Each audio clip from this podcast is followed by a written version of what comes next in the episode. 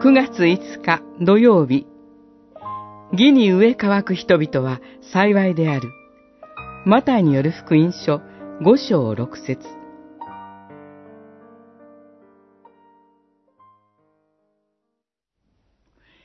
義に植え乾く人々は幸いである。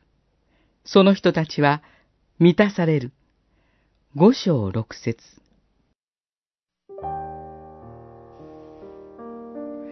義とは正しい、正義ということですが、ここでは秩序と言い換えて理解すると良いでしょう。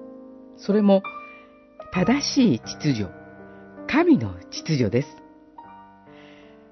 秩序など面倒だと思うかもしれません。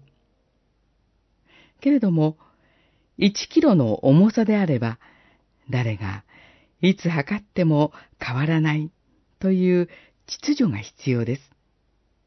あの人には少し増やして1キロ、この人には少し減らして1キロ、などとなると不公平、不正です。しかしいつの時代もそのような不正、無秩序があって悲しむことが起こっているのではないでしょうか。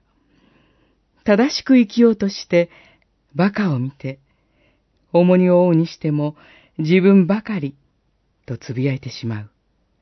また、私たち自身のうちにも自分の利益を求め、人を虐げて良しとする思いがあって、自分の罪の惨めさに苦しんでしまう。真実には、私たちは神の秩序、神の義に植え替えているのではないでしょうか。